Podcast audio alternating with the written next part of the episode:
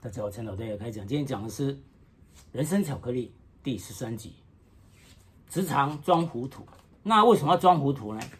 郑板桥有讲过，难得糊涂。有时候睁一只眼闭一只眼。所以说，古代说水太清无鱼，当这个水太清的时候，就没有鱼了。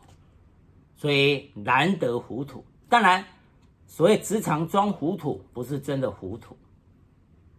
所以，并不是说装糊涂是这样说谎话，而装糊涂也不是真的糊涂，是看得清清楚楚，只是嘴巴不说出来，简直选择性的一个回答。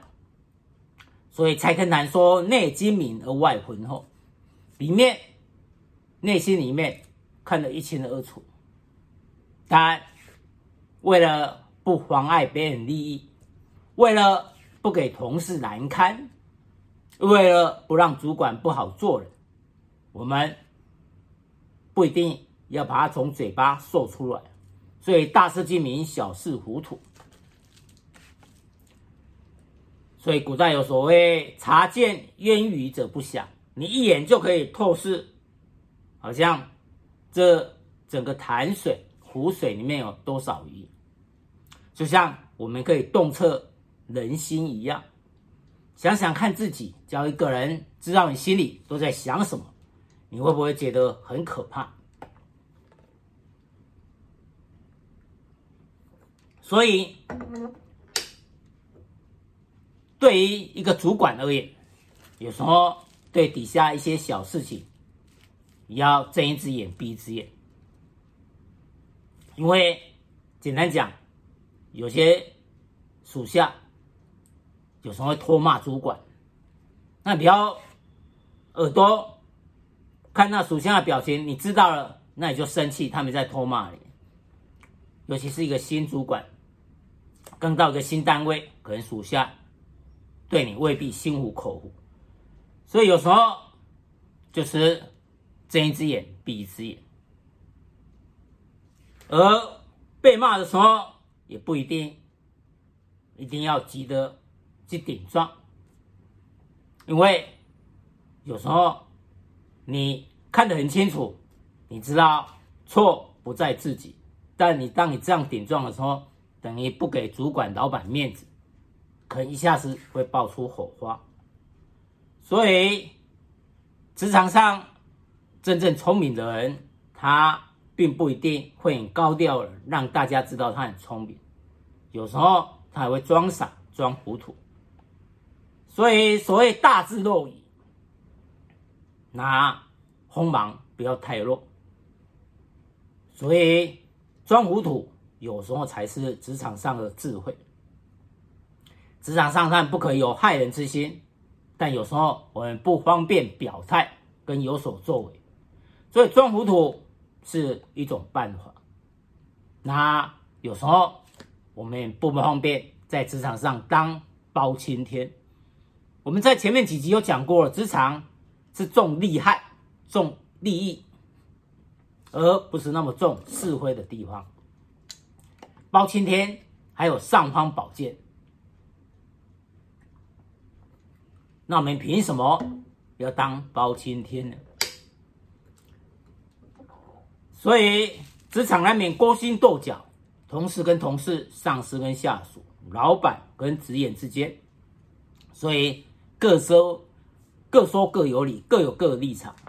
那作为职场人员，我们不要急着去把是非把它讲清楚，因为讲清楚可能会变为别人利益关系的绊脚石，可能会威胁到别人。所以在职场上，主管。实际上，他不喜欢太有能力的人。像有时候在调单位的时候，当主管看到调来一个很有能力的人，是他有时候他会担心，因为任何主管都想要维护他在团队中的威望。那对有能力取代他的人，他更有所忌惮。所以，假如没有能力的人当然主管未必喜欢。最好是可以做事情，又是你办事我放心，不会把我不会找麻烦，不会让我觉得你有可能期待我。所以这时候就要低调，有时候甚至要装糊涂，不要急着展现自己优秀的一个能力，让主管呢非常忌惮，最后不得不除之而后快，那就麻烦了。而老板呢，事实上有时候他也不想心里所想的完全被底下察觉到。不要说老板，我们个人也不想说我们心里想的都被别人所察觉到。所以以前古代有个杨修，他很聪明，那大概我们国中小都有读过。有个客人在看完主人的家之后，在门上写一个“活”字，生活的“活”。那杨修看就知道，他表示这个门做的太宽了，因为门里面加一个“活”字，就是一个阔，也就太宽了。所以曹操有时候他喜欢耍个聪明，作弄了一下一下。他曾经在一个饼干盒上呢，写一个“合”字，合作的“合”，大家看不懂，就杨修一看就知道，哎。这就是一个人一口嘛，因为那“河”就是刚好人，然后再一个一，然后再一个口字。杨修很聪明，事实上呢，曹操却有点不爽，但也没有什么借口把他除掉，只是一直不爽在心里。直到有一次，那跟袁绍准备决一胜负的时候，但因为袁绍他军队太强大。也就是说，敌众我寡，所以战局一直拖了很久，曹操也不知道该进还是该退。所以有时候他吃鸡骨头的时候，在那边叹气。杨修一听说这样的事实，他就说：“大家准备打包了，因为准备要回家乡，不想打仗了。”我们的老板，那曹操听到很生气，实际上确实。所谓饥乐，饥乐，也就呢，食之无味，弃之可惜，吃了没有味道，丢了又太可惜。杨修读出他的行为语言，所以呢，他就叫大家准备打包。那当然，曹操很生气，就说你影响军机，影响军事机密。后来呢，就把他杀掉了。所以老板所做的呢，不想让人家知道太多。以前在晋朝时期，有个叫侯屠城，他有神通，他快八十岁了。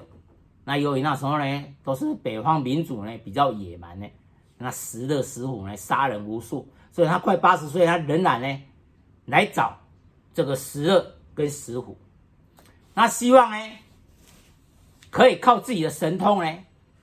来，让他们可以呢，不要杀人杀那么多。但由于他太厉害了，他可以窥测每个人的心里在想什么。所以石勒呢，这个人残暴，他更不想有一个人呢了解他心里要做什么。所以有一次，他利用大清早准备杀掉这个杨屠城，就这个侯屠城呢。他实际上他已经知道，他就躲起来，躲过这一次的一个可能被杀的一个情境。但后来石勒刚好有敌军要来攻打，他不知道怎么办的时候，侯屠城才出现，跟他献策，帮他想办法。后来果然打败了敌人。那这个石勒虽然非常残暴。也不喜欢有一个窥测他心里的人在身边，但是在身边，但是这个侯屠城实在太厉害，他没办法。所以原则上，实际上没有一个老板希望底下人可以看见他心里所想的。所谓天威难测，天威难测才可以满足老板的一个成就感。就像以前蒋经国总统。当后来准备要找接班人的时候，不知道找哪一个比较好，就他底下的秘书马继壮就去问了南怀瑾，这南怀瑾大师给他分析的原因等等。那南怀瑾大师就对于蒋经国的心呢抓得非常明白。他说李登辉他没有儿子。第二，李登辉他没有派系，他都是一个人，没有派系，所以不会有图利派系的，还是图谋的野心。第三，他有。农业的专业刚好适合台湾的一个情境，所以他还深深的了解蒋经国在想什么。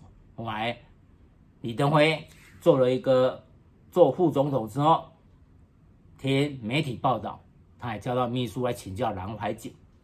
南怀瑾就说：“那你不要去碰军事的事，因为军队是蒋经国很忌讳的事。”所以他对蒋经国太了解了，所以。当后来，他的讲课班级就很多高官、很多大官去听，这个蒋经国越看越不舒服，所以他后来听说了，赶快逃到美国，后来就住在香港，不管在台湾，因为一个老板、一个领导者，然后天威难测，他不想底下人都知道他心里在想什么，所以有时候大智若愚，底下人。要装糊涂。那从另外一个角度来看，那假如我们都知道未来是怎样的话，那活的是会很无趣呢？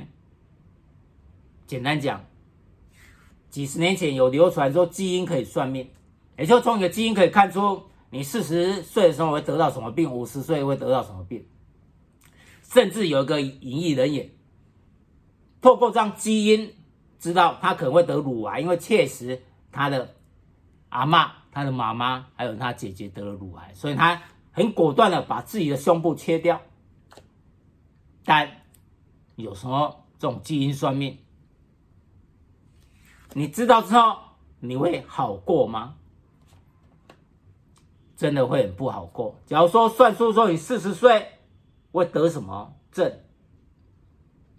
五十岁会得什么？那现在年轻的你会活得快乐吗？所以有时候我们还是不该知道的不用知道，这样我们可以活得自在一点。而跟人家相处也是一样，在职场上的人际关系，哎，我们看看《红楼梦》，凤姐儿她非常精明。但是相对另外一个刘姥姥，实际上她是一个乡巴佬，但现在到了大观园呢，大家都很喜很喜欢她。为什么？刘姥姥让他懂于人情世故，他懂得装糊涂，所以大观园的有钱人每个人都很高兴，因为刘姥姥知道要如何逗乐他们。他了解这些有钱人的心理，所以他装糊涂，表现出可以让他们快快乐乐，而很自在的一个样子。所以有时候我们在职场上有些事情，我们心中明白，不要太直白的表现出来，因为这样不顾到别人的感受，有时候。也没顾到主管的面子，所以要当一个明白的糊涂人，那可能会少了一点麻烦。有时候在家里也是一样，所以说恋爱的时候睁大眼睛，结婚之后要眼睛要稍微不要睁得太大，睁一只眼闭一只眼，装糊涂好相处。有时候跟另外一半的相处也是一样，难得糊涂。所以不用没事都要讲得清清楚楚，好像锱铢必较，感觉让人家觉得很不好相处，很会计较，对别人的错误好像自己很有原则，抓住不放，这样人家会觉得很辛苦。所以不管在职场、在人生，实际上都是一样的，难得糊涂。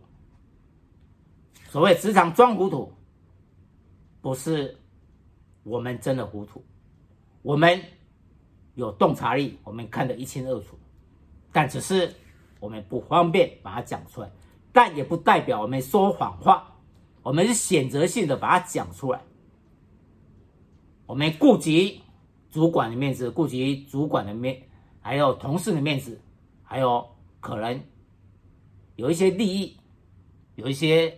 能做不能说的事呢，也不方便在大庭广众之下这样把它说出来。所以难得糊涂，时常装糊涂，这样也代表我们尊重别人，也代表我们比较容易跟老板、主管还有同事相处。以上，陈老师来开讲，职场装糊涂，谢谢。